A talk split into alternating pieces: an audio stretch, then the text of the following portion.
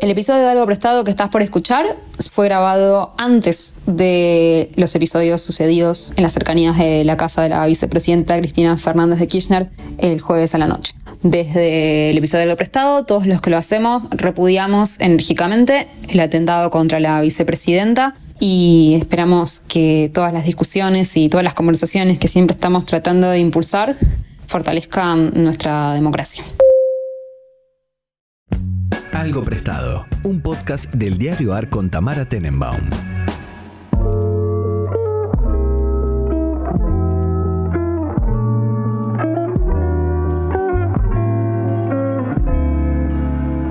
Buenos días, buenas tardes, buenas noches, cuando sea que estén escuchando este podcast. Nosotras estamos a las 9.44 de un día cualquiera, pero les damos la pista de que es un día soleado. Veremos después qué tanta información de esa pista cuando termine la semana con mi compañera de uso horario, como siempre, Buji. ¿Cómo estás, Buji? Buenas. Voy a contar una intimidad que es que me desperté hoy a las siete y pico de la mañana, como me suele despertar todos los días. No me Ya. mires con esa cara. Mirá cómo agarra la pala, Buji, ¿eh? ¿Viste? Eh, me desperté soñando que eran las 11 de la mañana y que me había quedado dormida por el podcast. Ay, mi amor. Me desperté tipo, no la dejé plantada Tamara. Porque venimos de unas semanas eh, corridas. Claro, corridas entre el gato, que Pablo Priluca y toda nuestra vida. Claro, íbamos a hacer un trueque con Pablo Priluca. Que no sucedió. Que no sucedió. Entonces yo vengo como con el tema del podcast muy presente desde- en, en- en el lóbulo frontal de mi cerebro hace mucho tiempo. Claro. Y me desperté tipo así como, no, me quedé dormida, ya está, no lo grabo, porque no tengo otros días para poder grabarlo. Eh, dije, otra semana sin podcast. Y después dije, no, está todo A mí bien. me pasó algo parecido, pero muy distinto, que es que, digamos, me levanté a las ocho y media, no, ocho y cuarto. Ok. Y mm, me levanto y como que me sorprendió que no hubiera sonado el despertador. Como que dije, ay, no lo. O sea, no es que lo que dije es, ah, no puse el despertador. Pero yo tenía que ir, como dije, ¿por qué no puse un despertador? Porque la verdad es que yo me levanto sin despertador casi todos los ¿De días. verdad? Sí. ¿A qué hora? Porque Eh. yo también me puedo levantar sin despertador, pero me puedo levantar a cualquier hora, claro, o sea. Yo te diría que cada entre nueve y media, por ejemplo. ¿Así? Sí. ¿De verdad? Porque te estás riendo un poco mucho. No, no, o sea, en general nueve y media, algunos llegar a levantar a las 10. Y Pero nunca No. después de las diez y media, tipo 11, 12 levant- del mediodía no, no, eso clavas. es porque esto es- eso ya estoy, pues, estoy deprimida o estoy enferma o algo Ok, me pasa. Pero la realidad es que no tengo obligaciones en general antes de las 10. Y si no tengo una obligación de las 10, no pongo el despertador porque sé que me voy a levantar. Claro. Entonces, bueno. eh, pero pensé que me había olvidado de poner el despertador y que. Y, y aparte me re puede pasar a mí perfectamente como una cosa de olvidar por completo algo. Como de verdad de levantarme a las Total. nueve y media, tomarme un café tranquilita, como. Y a las once y media pensar, yo tenía que hacer algo Es hoy. que mm, yo, nosotros normalmente nos juntamos 9 y cuarto para grabar. Yo estaba llegando a 9 y 20 y me mandó un mensaje del Sucho Dolsky que nos está operando diciendo: Ustedes saben que hoy tienen que grabar acá, ¿no? Y yo dije: Sí, yo lo sé. Déjame chequear Tamara. No, obvio que Porque lo sé. ¿Cómo yo lo voy te a saber? pasé, yo te pasé No, nos la vez que nos miércoles. olvidamos, nos olvidamos las dos juntas. Nunca nos pasó que una ¿Nos y una. olvidamos una vez? ¿No te acordás? Eh, que yo me estaba haciendo las cejas. O sea, me acuerdo patente porque como que cuando me llegó el mensaje de hoy tenían, hoy tenían que grabar. Ah, no, porque lo agendamos mal. Lo agendamos mal, lo Lo agendamos, agendamos mal. mal. y yo estaba, me acuerdo que yo estaba en Regina y dije, y estaban, dije, ¿qué, ¿qué onda? ¿Qué está pasando? ¿Qué otra cosa puedo tener que hacer en este momento? Claro, ¿qué, qué podría estar haciendo en vez de hacerme las cejas? Bueno, grabando un Ah, podcast. Un día, a ver, era a las 4 de la tarde de un día de semana, ¿viste? Cuando- ah, Porque bueno. agarrar la pala. En esos momentos que hacíamos el programa a la tarde. Este, este programa ha sufrido una cantidad de cambios increíbles, enormes y bárbaros. Y sin embargo sobrevive, ¿quién lo hubiera dicho? sobrevive. Bueno, ¿qué trajiste, Buji? Tengo color, tengo viejo y tengo prestado. Perfecto. La realidad es voy a hacer, voy a hacer el engaña pichanga de, de- de la semana, que este, este podcast es lo que nosotros queremos, ¿no? Las cosas prestadas, las cosas de colores. Lo prestado es porque me lo traigo del, del- del episodio anterior, Hermoso. que lo iba a traer. eh, Hermoso. les- Prestado de la semana pasada. Claro, prestado de la semana pasada. Eh, Yo había hecho todo un concepto, tenía una cosa con el color que era blanco. Dije, bueno, y como Priluca al final terminó usando el color que le sí. Eh, me traigo cosas prestadas de la semana Me pasada. perfecto. Eh, me traigo algo viejo que, que está, que está condicionado con lo prestado también. Que, y me traigo el color, que es gris, que lo eligió Priluca. Y vamos a empezar, porque es mi manera perfecta y maravillosa de hablar de por ahí el disco perfecto de Taylor Swift. Estamos hablando de folklore. Por supuesto. Que acá siempre hablamos igual de Taylor Swift. La verdad que sí, Eh, hablamos bastante de Taylor Swift. pero, o sea, siento que le damos una relevancia cultural que quizás no sé si tiene, pero bueno. No, la, tenerla la tiene. Pero, pero digo, digo, en porcentaje del tiempo que le damos, quizás es un montón. Lo que pasa es que eh, yo no puedo hablar con Taylor Swift con nadie más que con vos. Claro. ¿Entendés? Ninguna de mis amigas escucha Taylor Swift. No, las mías la tampoco, es verdad. No, tal cual. Yo tengo una amiga que me dice, me da vergüenza que escuches Taylor Swift. A mis amigos no les da vergüenza. Mis amigos en general están más del lado Pablo Priluca de la vida, que es ¿cuál era Taylor ¿Cuál Swift? era Taylor Swift? Entonces es, la es el único lugar donde yo puedo venir y hablar. Y debo Pero decir bien. Que soy una convertida eh, reciente a Yo también, idem, idem. Sí. Eh, yo la empecé a realmente consumir cuando empezó a grabar sus reversiones, porque antes yo era más equipo Kanye West, que no estoy diciendo que eso Sí. esté bien, Obvio, no, y sigue siendo mejor música. Yo Y también sigo pensando que es mejor música, pero bueno. pero Igual la aprecio. la aprecio mucho, la estoy escuchando mucho. El año pasado me salió como la artista más escuchada en Spotify. Este año creo que va por el mismo camino. Y quiero hablar de Folklore, que para mí es el disco perfecto de Taylor Perfecto. Swift. Eh, porque, para ser honesta también, Red me gusta mucho, pero eh, no, ella quiso hacer medio un blue de Johnny Mitchell y No, no le da la salió. bueno, no le salió. pobrecita, no le da la nafta. Eh, 1989 escucho cuatro canciones, y te voy a ser sincera. O sea- Lo mismo hago con Fearless, pero Folklore lo escucho entero, me gusta mucho Total. en serio. El mismo, igual que Reputation, igual que Evermore. y la tapa es blanco y negro. Y blanco y negro es gris. Sí. Entonces podemos hablar de este disco maravilloso que salió un 24 de julio de 2020, que si alguien se no estaba en internet en ese momento, ella medio que el 23 o el 22 dijo, che, mañana saco disco. Beso grande, nos vemos. Y salió como una, como, como una campaña medio sorpresa con este disco que sacó en el medio de la cuarentena. Taylor venía de sacar Lover, su anteúltimo disco en 2019, su primer disco con la nueva discográfica que tiene, o sea, el primer disco que le, que le pertenece a ella.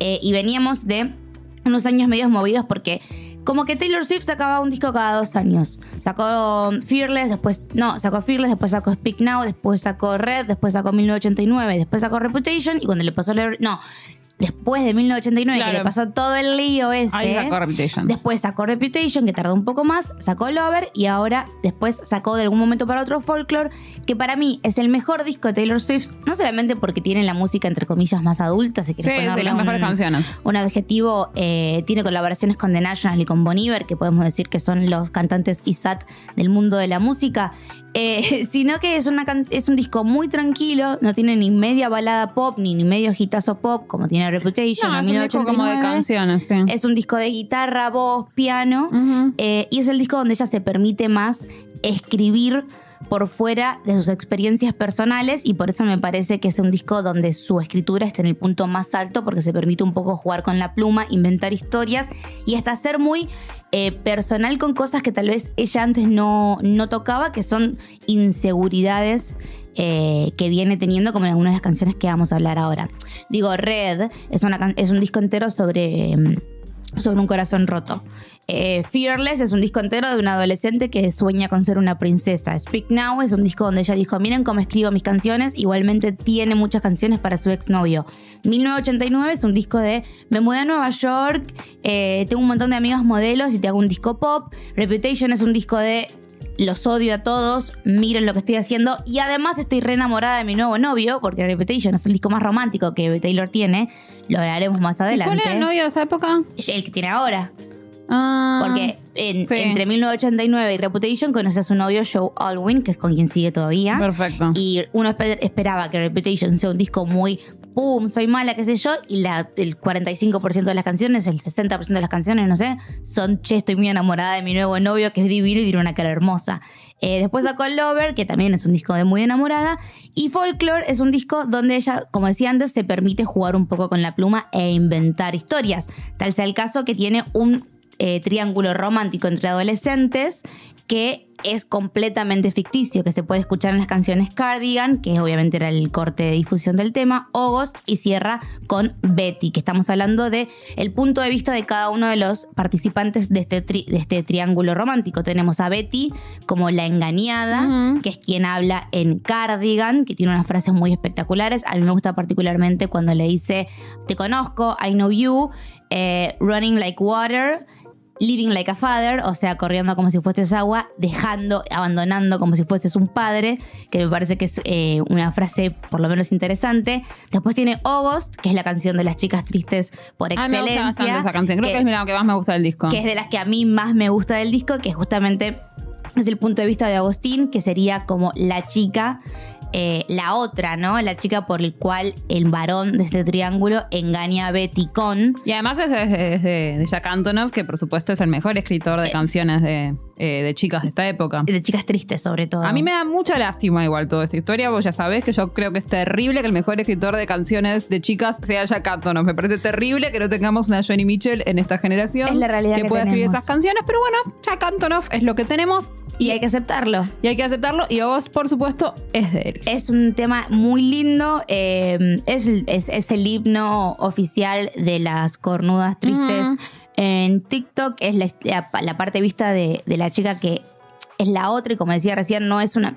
Es una persona que se enamoró de un chabón que estaba en pareja, digo, no, es un, no es una vista peyorativa con respecto a las personas que tal vez se meten en vínculos que no son los que forman parte. Y por último está Betty, que para mí de las tres es la más flojita, Sí. que es el punto de vista masculino, que obvio que es la más flojita que le sí. dice como, bueno, te amo igual, sos lo más, Ah, eh, voy a ir a tu casa a buscarte porque sos el amor de mi vida, Betty.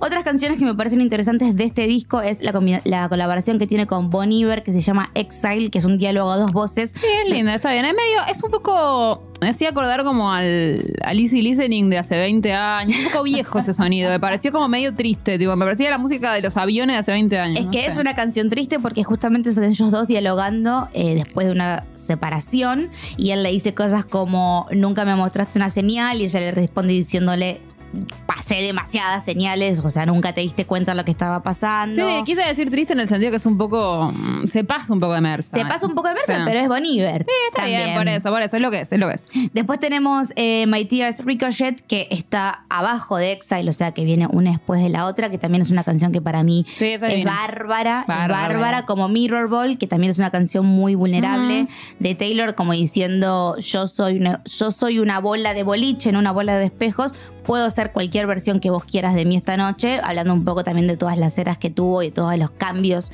que tuvo en su carrera. Y por ahí el punto más vulnerable de todo este disco es This Is Me Trying, que es donde Sí, ella abre un poco el corazón y dice, esta soy yo intentándolo, y nombra un montón de cosas. Entre otras canciones eh, que, que llenan este disco, que son 16 canciones en la versión normal y 17 en la versión deluxe. Y un, un challenge de TikTok que vi bastante divertido es que hay unas chicas que claramente leen, son cultas. Y hay una que claramente no conoce a Taylor Swift y la otra sí. Y la que conoce a Taylor Swift le lee frases y la otra chica tiene que adivinar si es Silvia Plath o Taylor Swift y nunca le pega. Ay, Dios mío. Porque justamente este disco tiene como frases muy, muy a los Silvia Plath, muy, Ay, muy mandame link. muy, No tristes y después van jugando con otros con otros eh, con otros autores y también juegan una muy espectacular que es literatura clásica o fanfiction Ah, me sirve. Mándame el link de esas chicas. ¿Quiénes son? ¿Cómo unas de? TikTok que me aparecieron en el algoritmo y sinceramente no guardé el TikTok pero no si lo ven creer. Pueden acordarse de mí. Escuchen Folklore, que para mí es el disco perfecto. Escuchen a su hermano tonto, que es Evermore, que como que nadie le da bola y Sí. es un discazo. Está bien, está bien, pero lo que tiene para mí Evermore es que tiene un lindo sonido y todo, pero no tiene tanto hit. No tiene No, no. como. Comienzo, ¿cuáles son los temas? ¿Qué tema me gusta? de Tiene el no me Fame, acuerdo. tiene Champagne Problems, tiene Willow. Sí, no me acuerdo. Como que digo, se me, se me mezclan en la cabeza. Como. mm, Tengo que escucharlo de vuelta, pero siento que se me mezclan mucho más que, que los de folklore. Eso sí, porque tuvo mucha menos promoción también Claro. y mucha menos publicidad. Y aquellos que sean Swifties que están del otro lado, buenas noticias, el 21 de octubre va a salir Midnights, Disco su nuevo. nuevo disco, que son 13 canciones que estuve escribiendo desolada eh, cuando se no podía dormirse a la medianoche. ¿Por y, qué? Y porque le pasan cosas. ¿Qué le va a pasar a esa chica? Nunca le pasó nada. Literalmente una persona a la que nunca le pasó nada. Bueno, sufre, sufre, sufre. Sufre es la persona más desamor. white del planeta a la que nunca le pasó nada. Sufrió desamor, sufrió eh, ataque de la prensa. Ella escribió un disco de, de sufrimiento y nosotras, las cornudas de Palermo, lo vamos a escuchar y vamos a decir, same hermana. Same hermana. 21 de octubre, eh, mismo día que sale el nuevo disco de Arctic Monkeys, claramente los va a hacer mierda. Pobres Arctic Los va a Monkeys. hacer mierda, pero bueno, hay, hay música para todos. Para las chicas Tumblr y para las chicas tristes de Palermo, ese día es feriado nacional. Hablando de TikTok, que me acuerdo cuando dijiste, ¿viste que Fiona Apple sacó toda su música de TikTok? Sí, porque está harta de que la usen para hacer challenge de TikTok. Dijo, no, Tiene razón. no van a usar esto para hacerse las lindas, pedazo de haría. boludas. Es lo que yo haría si fuera ella. Vamos con lo viejo, que dije que yo estoy siendo oculta y traje un libro que en realidad lo traje para hablar de blanco, porque como vemos, el título es blanco. Sí. Se llama Diario de un incesto anónimo y yo te avisé que iba a hablar de incesto. Sí. Del tabú eh, universal, de lo que muy poca gente se anima a hablar, confesar, o, sea, o se anima a confesar. Yo igual no conozco a nadie. Igual incesto lo estuve buscando, bien, bien, para decir. No, que- y es hermanos y padres. y primos también. ¿Primos cuenta? Es no. sangre directa. Sí, primos Mirá vos, cuentan. pensé que primos ya no contaba. Así que, chiques. No, yo igual no tengo primos, así que. Sí, mm, sí, o sea, no tengo primos varones. Podría, podría haber tenido alguna fer con una prima, pero no. mm, Nunca tuve primos varones, así que. Yo nunca tuve una fer con ningún primo. A lo que voy es que es un poco más común que tal vez un hermano o un padre. Sí, sí, sí. es un Eh, poco. así que no se hagan los boludos del otro lado, que si se pensaban que no eran incestuosos, sí, Sí son. lo son. Eh, y lo que tengo se llama Diario un Incesto, es, está escrito por persona anónima, eh, que claramente lo que yo estuve buscando la primera vez que lo leí es que la persona que lo escribió decidió... ¿Pero de qué año es este libro? Este libro es muy, muy, muy, muy nuevito. ¿Para qué te digo el año exacto? Porque no es eh, un, di- un diario viejo. Claro, claro, claro. Es un libro que se publicó en 2017, digo, Ah, es de ok. ayer, ¿no? Ok, claro, claro. Y cuando abrís la primera página, que dice nota de la autora, se pueden escuchar los ruidos de, de las páginas. Dice, a fin de proteger mi intimidad, he decidido guardar el anonimato. Para ello, he cambiado numerosos detalles. Aún así, no he alterado los hechos esenciales, que son los verdaderos. Ruego a los lectores que respeten el deseo de ocultar mi identidad.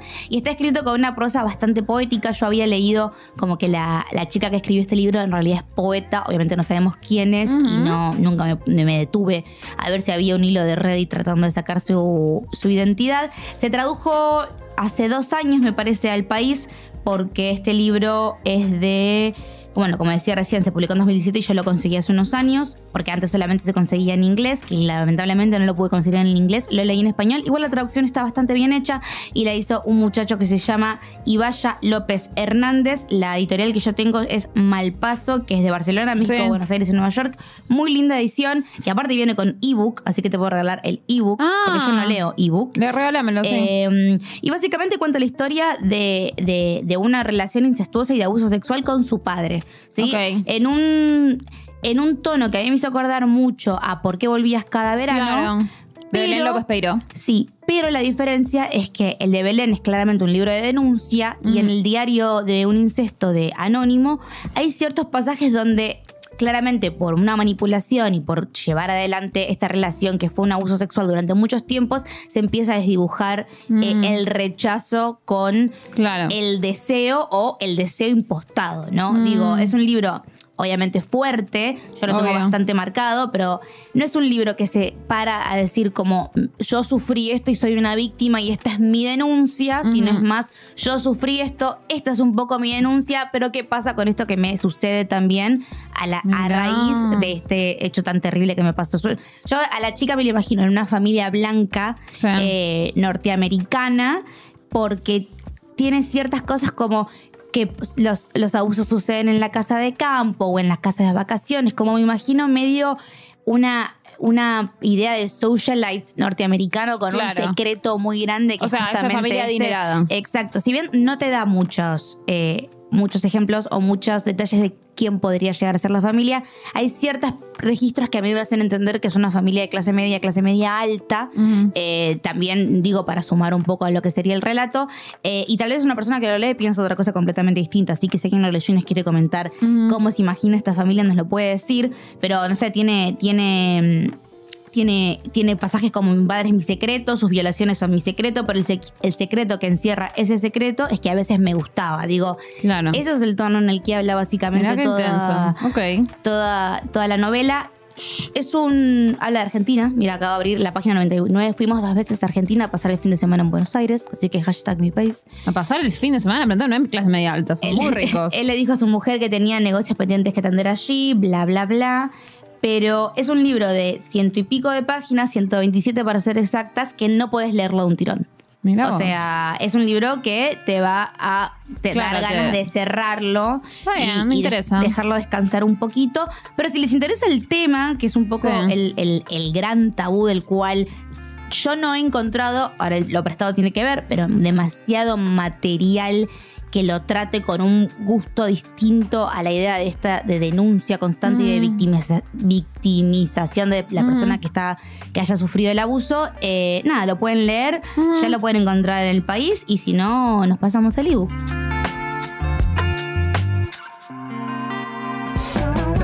Ya podés sumarte a los podcasts del Diario AR para informarte y entretenerte en todas las plataformas como lo hacemos en nuestra web. Somos un diario nuevo y queremos lo mejor para vos. Nos podés leer en eldiarioar.com o seguirnos en Twitter en arroba eldiarioar. Lo prestado, que tiene que ver justamente con esto, es que si vamos a hablar de incesto, hay que hablar de uno de los pilares de mi vida, que es el señor Pedro Almodóvar. Ajá. ¿No? En realidad yo quería hablar de Almodóvar y busqué la manera de hablar de Me Almodóvar. parece bien. Y encontré diario un incesto en mi biblioteca y dije, voy a meter una cosa con la otra porque justamente a Almodóvar también le gusta tocar relaciones tabúes, relaciones Sí, pero pensando, complicadas. pero, pero incestuosa hay alguna? Sí, claro que sí. ¿Cuál? Y no sé si decirlo porque es un poco como la, la gira de la trama de la novela que estamos hablando. Ok. Ahora cuando salimos del aire Dale. te cuento. Pero traje tres películas que para mí importantes de ver si uno quiere entrar un poco en la filmografía de Almodóvar sin contar tacones lejanos para no caer en las obviedades. Lo bueno es que están todas las películas en Netflix o por lo menos la gran mayoría, así que si no tienen una plataforma extraña, lo movie o no las fueron a ver al cine, Sí, las sí, van está a todo. poder ver. El cerro con Netflix, Eh, alguna cosa y está todo ahí. La primera que para mí tienen que ver para entender el pantallazo de, de lo que es Almodóvar eh, y que es también bastante más amable que tal vez las películas del principio de su carrera, que son un poco más experimentales y un poco más disruptivas, es Todo sobre mi madre, la ganadora del Oscar de 1999, de Oscar a Mejor Película Extranjera, que tiene a una Cecilia Roth haciendo un personaje particularmente espectacular, que es justamente una argentina que vive en Madrid, que se le muere el hijo y tiene que salir a buscar al padre de su hijo, que no es un padre, sino es una madre, y te muestra, me parece, con una belleza y con unos Es ojos muy película, encantadores, eh, todo lo que tiene que ver con la comunidad de las personas transexuales y travestis en, España. Eh, y cómo se arman familias y cómo estos personajes son maravillosos. Digo, hay pocas personas que puedan hablar tan hermosamente de las mujeres como lo hace Almodóvar, porque como dice mi amiga Donatefa, nadie habla mejor de una mujer hermosa que un buen trolo. Eh, y obviamente todo sobre mi madre tiene un monólogo espectacular que se ha viralizado un montón Sí, de el del veces. agrado. El del agrado que lo van a poder encontrar obviamente en YouTube, etcétera. Vean la película, no les quiero spoilear mucho más, pero sinceramente es muy, muy hermosa. Otra película que tiene que ver con vínculos familiares es Volver del 2006, protagonizada por Penélope Cruz, que me parece que tiene una premisa espectacular, que es que vuelve el fantasma de la madre, digamos, a tosigar a las hermanas y hay un secreto familiar dando vueltas que nadie sabe exactamente qué sucede, por qué la madre muere pero eh, vuelve a aparecer, eh, cómo es que está este ángel que, que, que se les aparece a las hermanas y tiene un humor muy particular y muy espectacular y si alguno de ustedes no nació con familia española como es mi caso, normalmente estas películas costumbristas y espectaculares de lazos familiares de Almodóvar le van a hacer acordar mucho a la casa de la abuela. Digo, yo veo a los personajes de Almodóvar y me imagino a mi abuela rayando tomate para hacer tuco y un poquitito me lleva a, a mi infancia. Y la tercera que también eh, es, es del 2004, o sea, traje todas películas relativamente nuevas, se llama La Mala Educación, está Gael García Bernal y Fele Martínez como, como protagonistas, y son como tres historias contadas adentro de la misma película, que tiene que ver con una película que se está haciendo, con un abuso que sucedió en, un en la infancia de uno de los protagonistas, y con una doble personalidad que lleva también uno de los personajes, que no se entiende si es el chico que fue abusado Mm. o un conocido del chico que fue abusado, si está utilizando la historia que tiene, que tiene en la mano, perdón, si está utilizando una historia que no le pertenece para Mm. poder ser alguien en la vida y el, el- la trama, que la narrativa, digamos, que envuelve todo, tiene que ver con un colegio súper religioso de varones y un abuso cometido por un sacerdote barra cura, barra pongan el nombre que quieran ponerle. Tres películas para entender un poco. A mí él me gusta mucho. No les voy a contar más de las películas porque me parece que lo interesante es ver cómo él lleva las historias. Eh, un ejercicio que yo hacía mucho antes, que no lo estoy haciendo ahora, les pido disculpas, era ver las películas de Almodóvar sin tener la más puta idea de qué eran, sin buscar dos palabras, una sinopsis ni nada, porque me parece que con menos conocimiento tengas, más sorpresas te vas a llevar adelante. Y muy importante, chequen siempre todos los outfits y todas las cosas que tienen puestas las mujeres esas películas, porque hay que copiarle todo, muchachas. Todos los vestiditos, todos los trajecitos, todos los zapatitos. Es, la, es, es lo que tenemos que hacer para, para, para ser chicas tristes almodóvares en, en, este, en esta ciudad de Buenos Aires. Yo siento que además es un director que, mm, no sé si, si pero como que mm, hay, hay directores de esa misma época, tanto eh, digamos, no, no digo españoles, porque no, no vemos tanto cine español fuera de fuera No, Almodóvar, la la verdad. verdad que no. Pero, pero digamos, hay muchos directores de esa época cuyas películas de esa época no han envejecido tan bien. No, No. hablo con la cuestión del progresismo, hablo sobre todo de la estética, del humor, algo como que ya las vemos y las podemos ver como en un sentido más eh, o documental o, o- o las vemos como, bueno, porque hay que verlas. Sí, retro. Pero, mm, pero no sé si, si son películas que, que dialoguen tanto con, con- con el humor de hoy, No. con la forma de conversar hoy. Y en cambio, yo veo incluso las películas más viejas, ¿no? De Almodóvar, pienso en, en Mujeres a bordo de un ataque de nervios, Sí. películas contra viejas. Y siento que si se las muestro hoy, hoy, hoy a alguien de 20, 20 y pico de años, puede entrar en el código. Porque hay algo como de, de ese humor también, quizá porque... Porque también en, en- en- no sé, pienso en Paquita Salas, en un montón de, de productos que hoy recuperan eh, muchos de esos códigos, esa estética, ese lenguaje, y, y- y que, y que la gente conecta con eso. Me parece que, que eso es bastante llamativo y por eso todavía cuando, cuando Almodóvar saca una película nueva sigue siendo como un acontecimiento... Sí. Bueno, a mí, a mí la última me gustó, fue bastante discutida. Madres paralelas. Sí, Madres Paralelas a mí me gustó. No creo que sea la- su mejor película, pero a estas alturas hacer su mejor película es muy difícil. Pero digo, sí me pareció que, que estaba bien y que. mm, Y que, digamos, tenía una. O sea, por un lado, tiene, tiene las cosas que, que nos gustan de siempre. O sea, tenía como las tramas de las actrices, como. A mí, a mí mi, mi trama favorita era la de la, la- la madre actriz frustrada y todo eso, me parece espectacular. Pero, pero digo, como que alguien- hubo gente para mí que no le perdonó que se metiera con un tema más político, de una forma un poco Bueno. más solemne, y que es algo que no había hecho nunca. Y, y me pareció primero re valioso que hiciera algo que no hizo nunca una persona que puede seguir haciendo lo que hizo siempre toda la Y vida. que le vaya bien porque, digamos, no tiene más que justificarle a nadie que es bueno, ¿viste? Como... Por supuesto. Y por otro lado también me pareció que, que hablaba como de, de- de algo de nuestra época que no está tan bueno en realidad, que es la cuestión de que como que para ocuparse de ciertas cosas hay que meterle un velo de cinismo porque si no sos un tarado. No sé.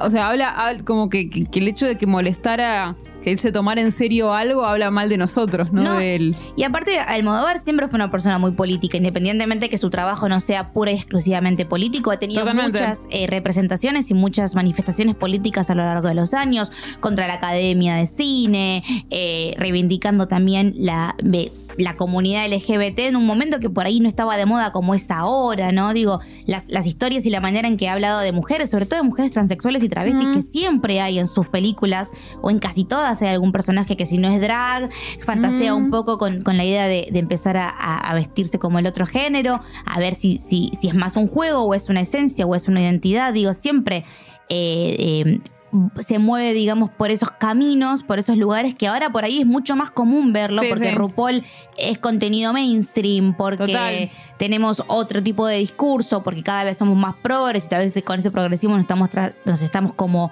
eh, cayendo y tropezando con otras cosas que nos estamos dando cuenta. Y él siempre lo dijo esto de un lugar muy sincero y de apreciar una belleza y muy respetuoso, me No, y, a- parece. y a la vez hizo también cosas que, que son más cancheras hoy que, que de lo que podrían ser, o sea, que son más cancheras que lo hoy. Me acuerdo en esta película, en La Ley del Deseo, Sí. eh, ¿no? Que, que tiene, que hay dos personajes y es la, la que es trans, no hace de trans, Claro. y la que no es trans hace de trans.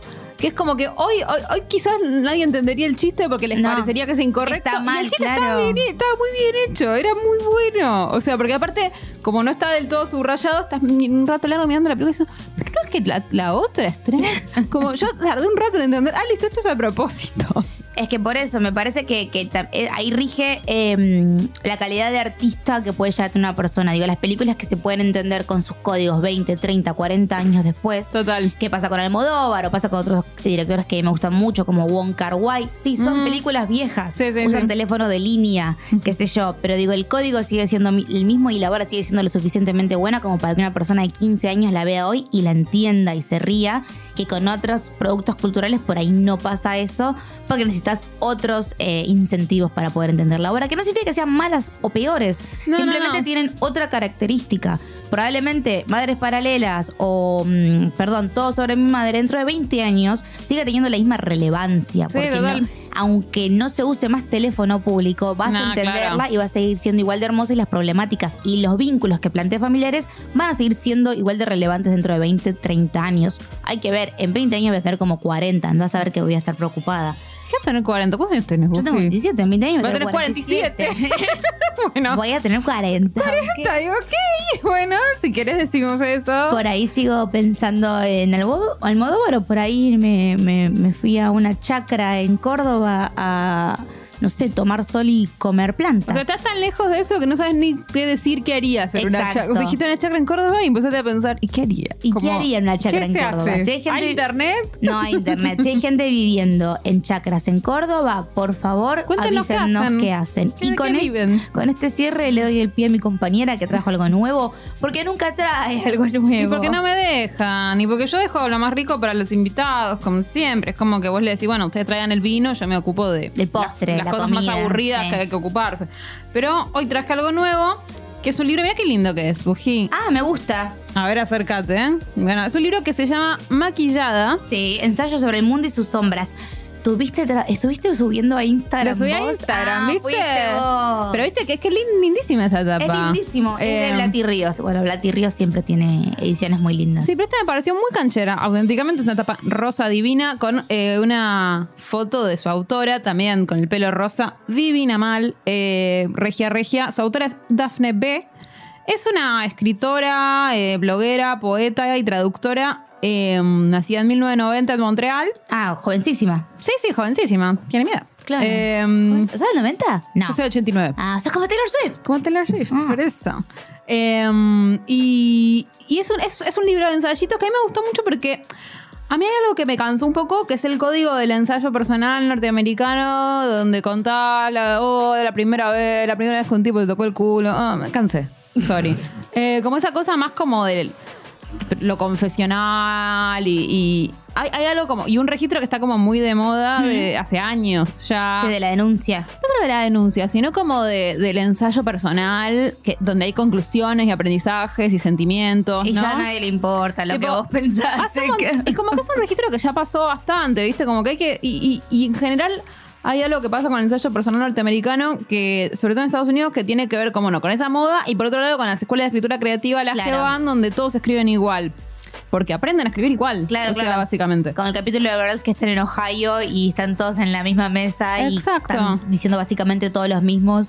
Agarraron de, de trauma una pelotudez que les pasó y con eso hacen un ensayo. Tipo, Exacto. en vez de darme un subus azul, me dio un subus amarillo y eso Todo significa que no así. me ama. Bueno, de hecho, a mí el libro de, de Elena Dunham también tiene partes bonitas, pero es medio así. Es súper así, Y, es y casi así. todos los libros que leí de ensayistas de mi generación en los últimos años son así. Con lo cual, cuando me acerqué a este libro, dije, bueno, solamente es otro libro así. Pero es un libro muy, muy distinto y me gustó mucho, mucho, mucho. Eh, o sea, primero porque está escrito en un registro mucho más poético, pero poético en un sentido como súper cero pretencioso. Hmm. Diría poético en el sentido que es mucho más juguetón, como que los ensayos empiezan y terminan en cualquier lado, o sea, me preguntás de qué se trata y no queda nada claro de qué se trata, eh, pero a la vez lo seguís y es divertido y es como también jovial, o sea, como también hablan eso sobre eh, maquillaje, sobre comprar cosas, como, o sea, eso... al principio, el, el principio es muy. mm, hay- o sea, son ensayos muy cortitos, tienen pocas páginas cada uno y eso que el libro es cortito. O sea, como que el libro es cuadradito, ya las Sí, páginas sí. son chiquitas. Pero, mm, pero, por ejemplo, como empieza contando de una chica que, mm, que ella lee que había una, una, una, una poeta, digamos, que había profetizado que la estrella pop anarquista ha tenido un bebé con el hijo del multimillonario, como una especie de, profes- de- de profe- profecía. Sí, Y ella dice, esa profecía después se cumplió porque existieron Grimes y Elon Musk. eso es verdad. Entonces, Eso es como que- verdad. entonces ahí empieza como una reflexión sobre cómo la poesía predice el mundo. No sé, eh, y, y, y, y sigue después hablando de Grimes y de cómo ella, de hecho, como Grimes era canadiense, se la cruzó en lugares. eh, y, y dice, no, y si yo en ese momento eh, salía con un sociólogo. Ay, no, eh, no sé qué, qué sé yo, me causó mucha gracia que el final de... mm, un sociólogo snob, qué sé yo, y hablaban de Grimes. Y por ejemplo, le- les leo como el, el final del, del- del primer ensayito que dice: Pienso en mi sociólogo en Los Ángeles. ¿De verdad cree que puede escapar de la paradoja en la que nos encierra nuestro siglo? Si es así, entonces, San Sociólogo, ruega por mí. Eh, o sea, como que siempre está como en ese tono que está jugando a algo, como que no, no está tratando de aprender nada y tampoco de decir nada. Va como en un flujo de conciencia de armar un carrito en Louis Vuitton que lo va a comprar. eh, Como todas. Como todas. ¿Quién nunca entró a la página de Louis Vuitton? Es decir, si yo tuviese plata, elegiría este vestido. Armar un carrito, claro. Está como subidas armando carritos. Después también como que llega a lugares que, que- que tienen, que son como más raros, también que tienen que ver con la, la familia de ella. Por ejemplo, el bisabuelo de ella trabajaba en una mina y, y murió en la mina cayéndose de, de un pozo de 400 metros. Ay, Dios. Eh, después, qué sé yo, eh, escribiendo como... mm, Escribe poemas, mira mucho YouTube, cree mucho sobre maquillaje porque le interesa un montón. O sea, que es Eh, básicamente una de nosotras. es básicamente una de nosotras. eh, pero eso lo escribe todo en un registro como súper juguetón, jovial, eh, que va de un lado al otro, que no tiene eso, todos los vicios y, y- y- y esa cosa más a tierra del ensayo personal estadounidense.